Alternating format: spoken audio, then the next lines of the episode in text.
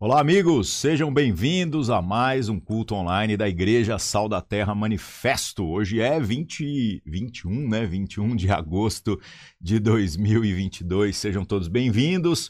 Nossa transmissão semanal, nosso momento de compartilhar da palavra de Deus. E como a gente faz todas as semanas, nesta semana, meus irmãos, temos uma reflexão acerca de algumas urgências que a gente tem na caminhada do Evangelho, na caminhada com Cristo e que nem sempre na nossa lista de prioridades nós estamos contemplando os interesses de Deus. Né? Então, muitos de nós, infelizmente, são muito rápidos com a sua boca em fazer é, juras de amor para Jesus quando ouvem falar dessa mensagem do Evangelho pela primeira vez, né?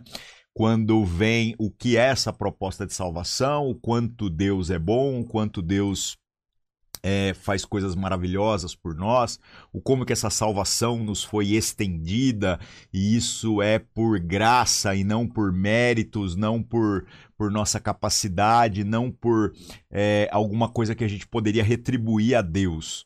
Né? Então, muita gente deslumbrada com isso tudo começa a falar rápido demais e falando rápido demais, diz: Senhor, tome a minha vida, Senhor, que o Senhor venha governar sobre a minha existência, eu quero a Sua vontade e, e, e nada mais. Só que, embora todas essas coisas são de fato legítimas, importantes, fazem parte do nosso processo, da nossa caminhada, não tem jeito, você tem que de fato se colocar debaixo é, desse senhorio de Cristo, permitir que o Senhor reine sobre toda a sua vida. Só que não dá para fazer isso só com a boca. A gente tem que depois é, é, fazer com que isso se manifeste em práticas, é, em um entendimento que se encarna na sua maneira de viver, para que você não entre em conflito com aquilo que são os interesses de Deus para essa caminhada de fé. Então pode ser que a gente falou algumas coisas que depois, quando chegar a hora da gente vivê-las, nós seremos provados na nossa coerência, na natureza do nosso compromisso e a provação, né, é, ela não é necessariamente algo para é, fazer com que Deus saiba é, algo que ele não sabia ou até mesmo algo que o inimigo está fazendo sobre a sua vida, é como se isso fosse algo ruim do qual o próprio Senhor não tem interesse de que isso aconteça com você, né? Às vezes até mesmo o próprio diabo vai ser usado para isso, mas entenda uma coisa: a prova existe para que você possa conhecer melhor o seu próprio coração, para que você venha conhecer a natureza do seu compromisso. É por isso que quando somos provados, então a gente é colocado naquelas circunstâncias que poderiam até se tornar comprometedoras né, para a nossa jornada.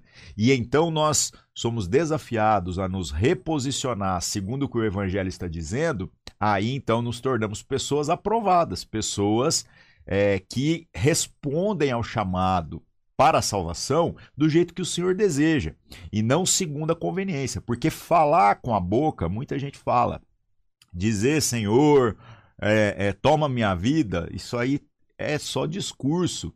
Se isso não se encarnar na sua maneira de viver e nas suas prioridades. E a gente vai vendo, através da nossa caminhada, né, que muita gente que tem o discurso acaba patinando depois nesta questão das prioridades. A pessoa nunca tem tempo para aquilo que é a vontade de Deus para a vida dela e a pessoa se compromete em coisas extremamente básicas, né?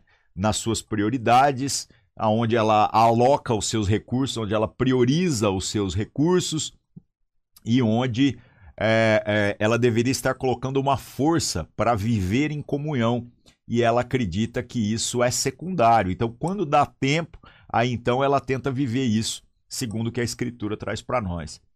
O que a gente vai vendo é que esta proposta é uma proposta medíocre, né, de você viver é, dizendo que o Senhor reina sobre a sua vida, mas depois não se comprometendo com o máximo de prioridade para materializar esta, esta é, fala na sua própria vida. Né? Então, não tem diferença nenhuma de alguém que até mesmo é, não professe a fé mas faça as coisas que são importantes na vida com toda a ética, com todo o zelo, com todo cuidado, né? Conhecer a Deus no sentido de só saber que ele existe, saber quem ele é, mas não permitir que Deus toque na agenda de prioridades da sua vida, é a mesma coisa que não conhecer. É uma simpatia que, na verdade, faz com que você é, seja do fã-clube de Jesus. Você gosta dele, mas você não se compromete com a materialização da vontade dele para a sua própria jornada. Isso é muito ruim, isso é muito medíocre. Este é o caminho do religioso, na, no sentido mais pejorativo que essa expressão pode ter. É o cara que acredita que, é, no fundo, ele é uma boa pessoa, ele faz as coisas corretas e que não há mais nada que ele poderia ou deveria fazer, né, para que ele estivesse trilhando uma jornada mais séria na direção daquilo que é essa materialização da vontade de Deus. É uma tentação para nós que a gente, em coisas que são legítimas, em agendas, em prioridades que fazem parte dessa vida, a gente se corrompa. Infelizmente, nós podemos muitas vezes nos corromper até mesmo com aquilo que são bênçãos de Deus para a nossa vida. Ah, mas peraí, a corrupção na bênção de Deus? Não, a corrupção no nosso coração. A corrupção na nossa maneira de interagir com a bênção. Ao invés da gente buscar viver a vontade daquele que é o abençoador, a gente fica querendo colocar no altar, né, colocar no máximo das nossas prioridades a administração das bênçãos. Então a gente se corrompe até mesmo com coisas legítimas. Como que a gente faz isso na prática? Vou citar para você exemplos. E esses exemplos para mim são assim muito duros, coisas até que eu já repeti com muita frequência, né?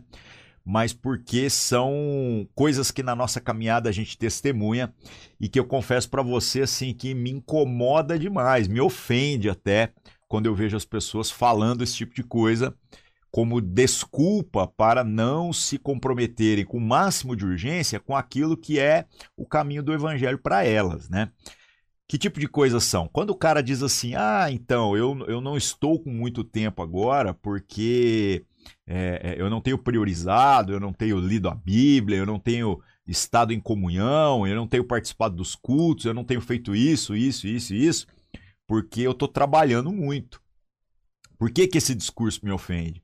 Porque fica parecendo que a gente trabalha pouco. Ora, meus irmãos, eu também tenho que dar os meus pulos no trabalho para conseguir levantar boa parte do sustento da minha casa, né? Embora eu dependa de ofertas e daqueles que contribuem generosamente para com a minha vida, é, boa parte do meu sustento vem diretamente do trabalho com as minhas próprias mãos. Então, fica parecendo que eu trabalho por hobby, fica parecendo que eu não estou precisando de dinheiro, fica parecendo que eu, eu tenho um chamado especial que você não tenha, né, no que se refere a essa jornada e que por conta disso eu posso e tenho que disponibilizar tempo para as coisas de Deus, mas você não. Então isso me ofende, sabe? Me ofende porque eu poderia ter um carro melhor, eu poderia ter mais dinheiro, eu poderia resolver o meu lado primeiro se eu me dedicasse integralmente né, é, as coisas que às vezes vocês estão dizendo que, que são prioridade. Essas coisas são importantes? São. A questão é o que é mais importante. Né? Então eu quero que o meu trabalho não seja um momento em que eu dou uma pausa naquilo que é a materialização desse chamado de Deus para mim, para eu resolver os problemas dessa vida. Eu quero que o Senhor governe, inclusive, aquilo que é o meu trabalho com a força das minhas mãos. O Senhor tem que reinar ali também. Inclusive, a gente trabalha para quê? Eu entendo que o trabalho é um mecanismo da gente poder, inclusive, viabilizar aquilo que o Senhor deseja de nós, que nós venhamos a viver de maneira íntegra e testemunhando o como o Senhor é bom. Muita gente também dá como desculpa dizendo: ah, não, é porque agora eu estou estudando muito, como se nós não tivéssemos estudado e não estudássemos ainda. Ah, não, mas é porque eu estou querendo entrar na faculdade, como se nós não tivéssemos feito faculdade. Não, mas é que tá difícil, eu tenho muitas provas. Passamos por isso. Não, é que agora eu estou namorando. Passamos por isso. Ah, agora eu, eu tô vendo as coisas do casamento e todos nós passamos por isso. Sabe? Ah, é que agora eu, eu estou recém-casado, então eu tenho outras prioridades. Pelo amor de Deus, meus irmãos. Não, é que agora é, é, eu vou ter um filho. E nós passamos por todas essas coisas. Estamos com criança pequena em casa. Ah, e agora? Como se nós não tivéssemos experimentado da mesma coisa. Então, meus irmãos, deixa eu dizer uma coisa para vocês. É, muita gente, quando eu cheguei na igreja, tinha um discurso muito bonito sobre andar com Jesus, sobre o quanto o Senhor era importante, o quanto ele reinava sobre a nossa vida. E essas pessoas é, é, falavam a respeito de si mesmas, né? É, nós seremos aqueles que vão assumir a frente de tudo aquilo que nós vivemos como igreja. Gente que tinha o potencial, as condições, tinha o discurso, tinha o testemunho, tinha tudo. Mas quando vieram as coisas dessa vida, ficou parecendo que estas promessas feitas diante de Deus e diante dos homens, com relação à importância de uma espiritualidade é, é, que se manifesta em toda a nossa vida, isso ficou para depois. Quando der tempo, aí então a gente vai fazer. E sabe o que acabou acontecendo? Não fizeram nada. O tempo passou, passou, passou, as nossas demandas de dinheiro, as nossas demandas na família, as nossas demandas empreendendo, nunca acabam. E aí a gente vai deixando esta hora para viver aquilo que o Senhor deseja para nós para depois. Enquanto que a gente está desprezando que a melhor hora para que o Senhor reine sobre a nossa vida, para que o Senhor possa manifestar a sua vontade em todo o nosso ser, é agora. Não tem depois, não tem esse negócio de, ah, é, é, eu vou ver se dá, é, deixa só eu resolver esse problema. Viver desse jeito é viver uma jornada medíocre. É você dizer para Deus que a sua agenda e, e, o seu interesse são mais importantes, são mais prioritários que a agenda de Deus para você.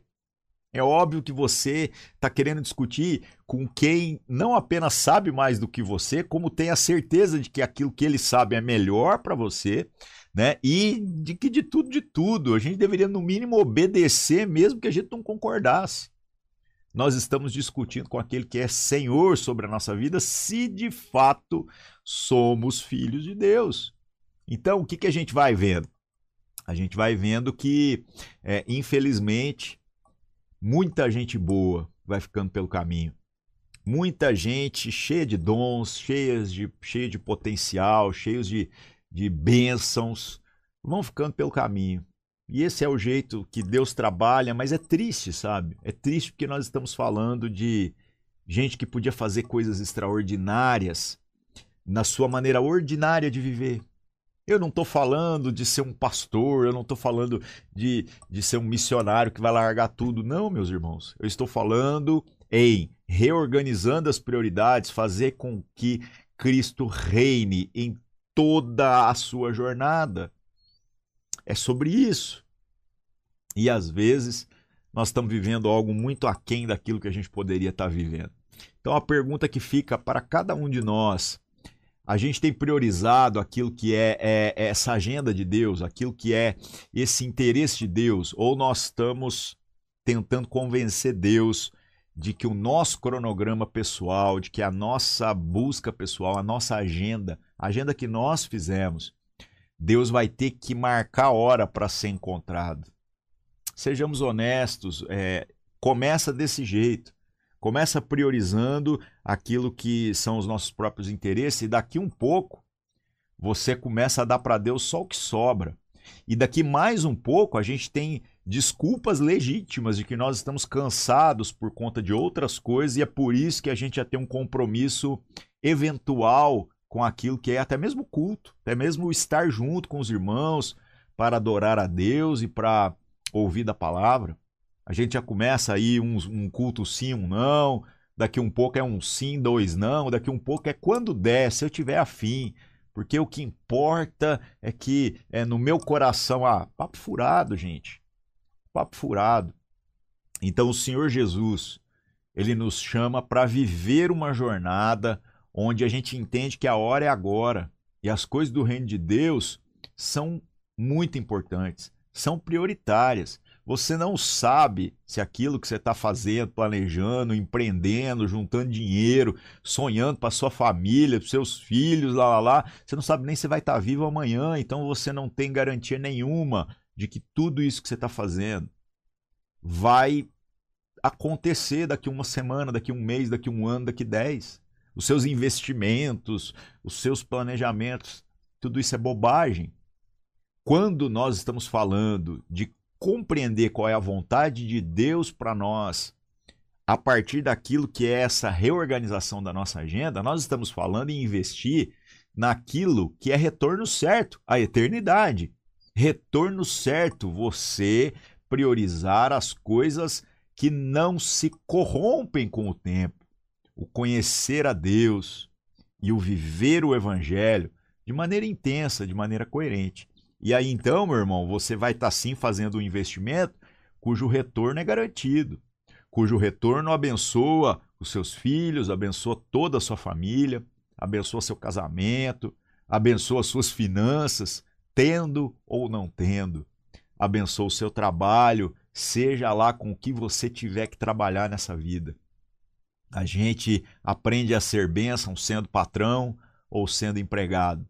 E aí, no final das contas, a gente consegue completar essa jornada que nos foi proposta de uma maneira íntegra, de uma maneira que não envergonha o evangelho, de uma maneira que as pessoas, ao olharem para nós, glorificam a Deus.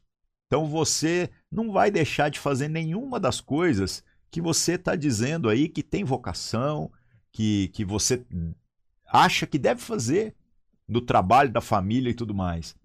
Mas você precisa colocar aquilo que são a, a, as materializações desse reino de Deus sobre a sua vida é, como prioridade e não como algo que vai se encaixar na agenda se você tiver afim. Porque essa vontade de ler Bíblia não é natural, não, meu irmão. Essa vontade de orar, essa vontade de disciplinar a sua própria carne, para que a vontade de Deus prevaleça isso não é natural, isso é sobrenatural. Você tem que ir além daquilo que lhe é natural para você poder viver, encarnar e materializar essas coisas. Então é muito sério, é muito importante que nós estejamos sensíveis àquilo que o Senhor deseja para nós. Ah, Ari, você não está forçando a amizade? Então vamos para a palavra de Deus. Vamos ver o que o Senhor Jesus diz para nós sobre esse assunto. Para a gente ver se sou eu que estou cobrando alguma coisa ou se é o Senhor Jesus que está aí chamando a nossa atenção sobre uma realidade que é urgente, que é iminente, tá? O texto que nós iremos ler hoje é de Lucas capítulo 9, versos 57 a 62, né? Um texto onde Jesus, lidando com algumas pessoas que dizem aquilo que às vezes é o que nós estamos dizendo, né? Não, Senhor Jesus, eu estou aqui, eu vou te seguir, é, eu sou seu discípulo, é, o Senhor conhece o meu coração. Gente, essa é a frase que eu mais tenho medo, sabe? Quando o cara fala assim, o Senhor conhece o meu coração. Eu falo, então, o meu maior medo nessa vida é o fato do Senhor Jesus conhecer meu coração. Hein? Porque conhecendo meu coração, ele vai saber que lá não tem nada de bom, não. Se tem alguma coisa, alguma virtude, alguma coisa de bom, é o Espírito Santo trabalhando em mim, apesar de mim, tá? Agora, conhecer meu coração, para mim, não é desculpa, tá? Bom, vamos lá. Lucas, capítulo 9, verso 57 a 62. Diz assim: Enquanto seguiam pelo caminho, alguém disse a Jesus: Vou segui-lo para onde quer que o Senhor for.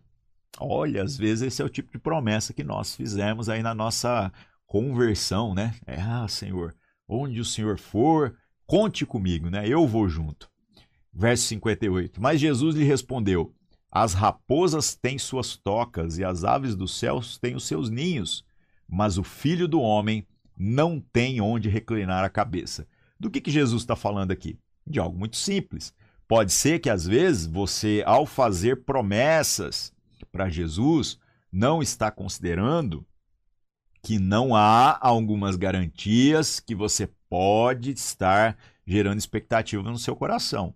E por que, que é bom você saber isso desde já? Né? Então ele está dizendo aqui que Jesus não tem nem onde reclinar a cabeça. Então saiba que as adversidades que fazem parte desta vida e que nesse chamado da coerência talvez até se acentuarão na sua vida, né? É, esse tipo de coisa não foi diferente nem na vida de Jesus.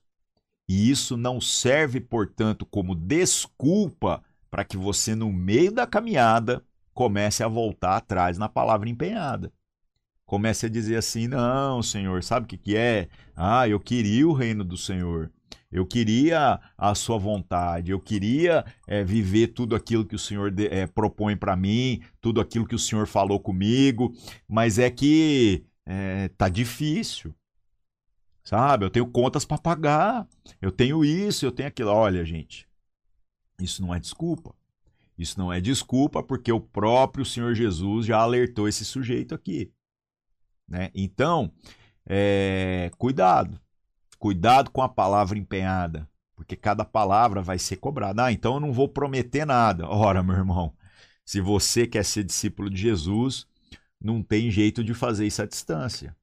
Se comprometa com aquilo que é a vontade de Deus, mas saiba que a vontade de Deus tem que se materializar na sua vida, quer esteja confortável, quer não. Quer haja condições favoráveis, quer não. Então não há garantias deste conforto que você pode no seu coração estar colocando como uma exigência mínima para que você permaneça no caminho do evangelho. Não existe esse tipo de garantia. Ao mesmo tempo, né, como nós testemunhamos de coisas é, maravilhosas nessa jornada, né? Num dia, sei lá, num dia a gente está num resort de luxo e não sabe nem como que tá lá no outro dia tem que comer, às vezes, o pão com mortadela sentado no meio-fio, junto com as pessoas é, mais miseráveis materialmente, né? Da face da terra, e está tudo certo. A alegria daquilo que é a obra de Deus na nossa vida está no nosso coração e a gente consegue viver esta alegria em todas essas circunstâncias. Quando a gente viaja de avião ou quando a gente viaja de carro e o carro quebra faz parte, por mais duro, por mais difícil, por mais que às vezes a gente vai ter que trabalhar mais para arcar com uma conta que era em favor do outro, faz parte. Então, meu irmão, aquiete o seu coração, honre esta jura de amor que você fez para Jesus quando disse: Senhor, eu quero te seguir. Saiba que as condições adversas não são desculpa para que você volte atrás com esta conversa de que quer ser discípulo de Jesus, tá? Beleza. Verso 58. É, é, não, desculpa. Verso 59. A outro, Jesus disse: Siga-me. Mas ele respondeu: Senhor, deixe-me ir primeiro sepultar o meu pai. Mas Jesus insistiu: Deixe que os mortos sepultem os seus mortos. Você, porém, vá e anuncie o reino de Deus. É, esse texto aqui ele gera às vezes uma confusão, uma confusão que eu mesmo já fiz, né? E acabei precisando ser instruído por alguém que tinha mais conhecimento do que eu. É, às vezes o que passa na nossa cabeça quando você vê um cara falando assim, deixa primeiro eu ir sepultar o meu pai, que o pai dele tá morto já, né? Que falta só terminar o velório, enterrar e aí por fim ele tá liberado, né? Mas a ideia aqui é um pouquinho mais complexa. A ideia do deixa-me primeiro sepultar o meu pai seria algo do tipo assim: eu tenho uma palavra com o meu pai nos negócios da família. Então eu preciso esperar com que meu pai é, venha falecer para que então eu me desobrigue né, dos negócios da família, então eu possa te seguir.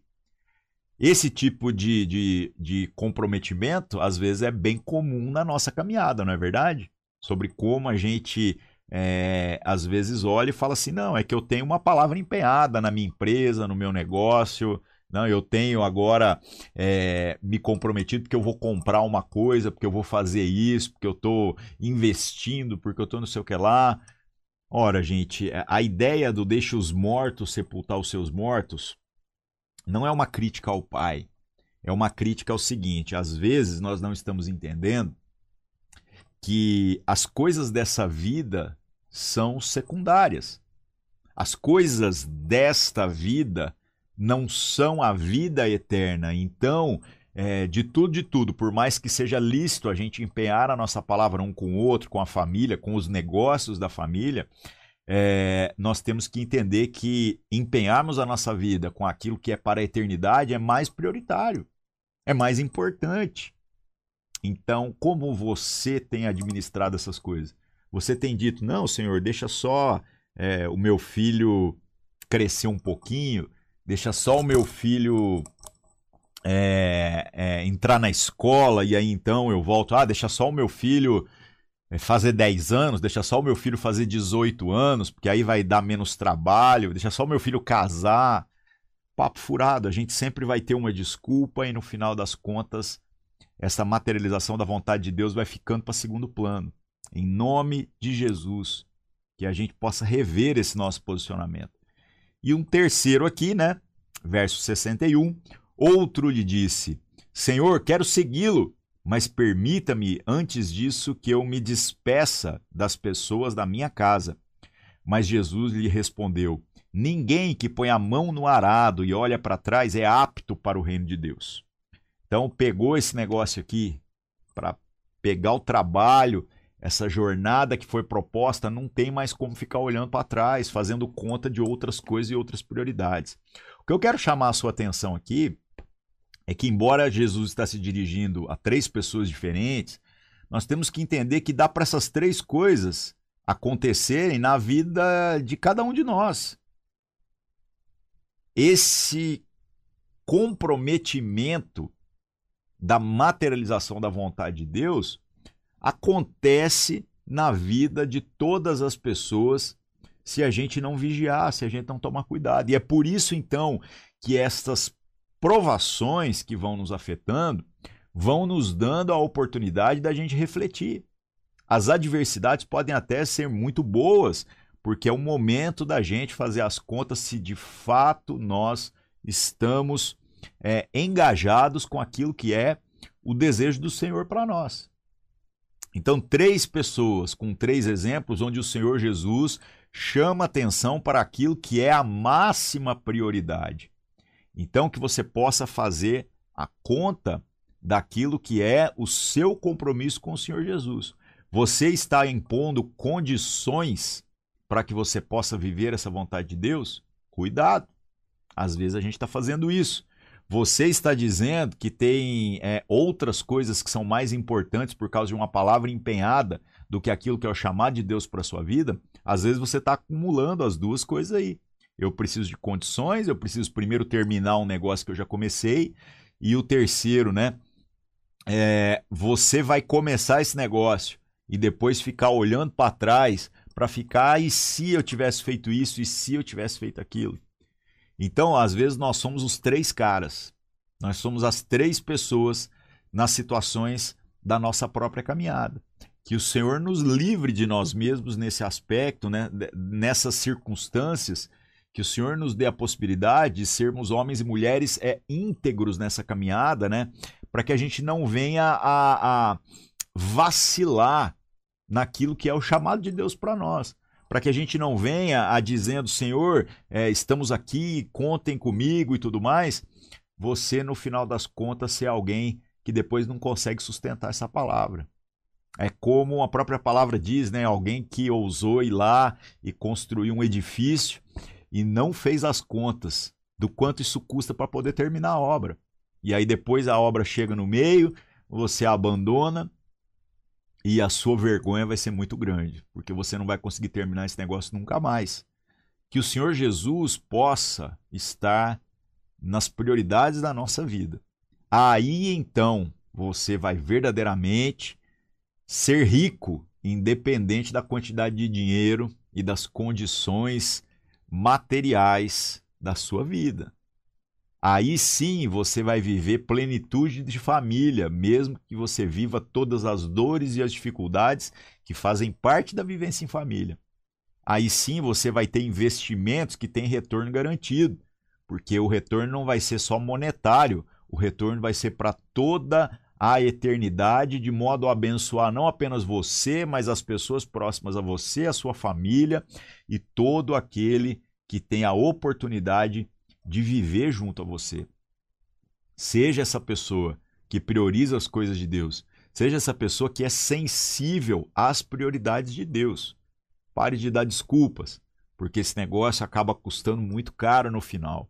As desculpas que nós damos revelam que nós não temos o senhorio de Cristo de fato sobre a nossa vida, revela que, na verdade, nós é, queremos ser senhores da nossa própria existência, nós idolatramos aquilo que são os nossos próprios interesses em detrimento daquilo que é o interesse de Deus para a nossa vida.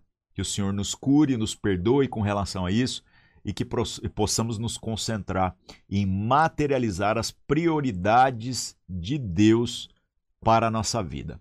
Amém, meus irmãos? Vamos orar, vamos nos colocar diante de Deus e que o Senhor traga cura nas prioridades da nossa vida.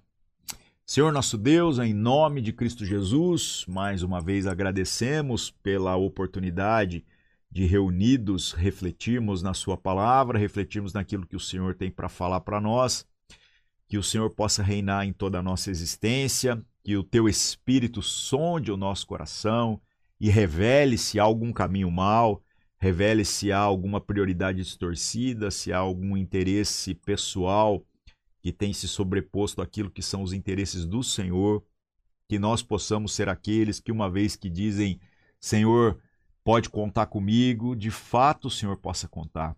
Que nós sejamos aqueles que, mesmo passando por adversidades, por lutas, mesmo ah, nas circunstâncias mais adversas, a gente não venha vacilar na certeza de que priorizar a vontade do Senhor é, é, é a máxima urgência é aquilo que não pode ser deixado para depois e é aquilo pelo qual vale a pena viver e vale a pena morrer.